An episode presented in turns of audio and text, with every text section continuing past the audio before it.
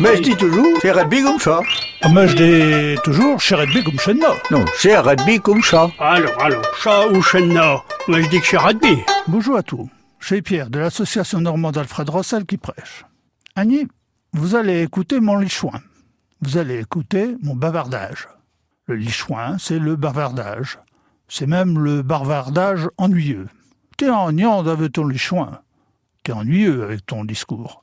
Le francique lécon, qui signifie finir, parfaire, a donné en ancien français lécher, et sa variante licher, d'où la liche ou lisse, la langue, qu'on appelle aussi la lichoire. Une liche, c'est aussi le bagou, une petite ficelle, je ne vois pas le rapport, ou une traverse mobile servant de barrière. Mais là, je pense qu'il faut plutôt la rapprocher de la lisse.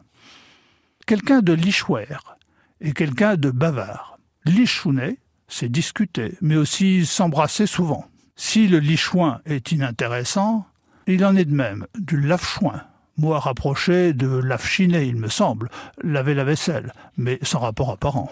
Les débutimus sont des laïus, des bavardages ennuyeux. Un landon, un lanfait ou un liben sont des discours ennuyeux, eux aussi.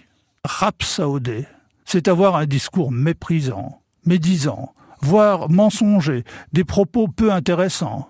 On connaît bien les rhapsaudages, les bagoulages, les cancans, les commérages, les discours sans intérêt, des rhapsauds, des bagoulous, les hommes très bavards, des bagoulouses, des lantounirs ou des bavresses, des commères, des bavous et des baveuses qui divulguent les cancans du pays. Il y en a des mots.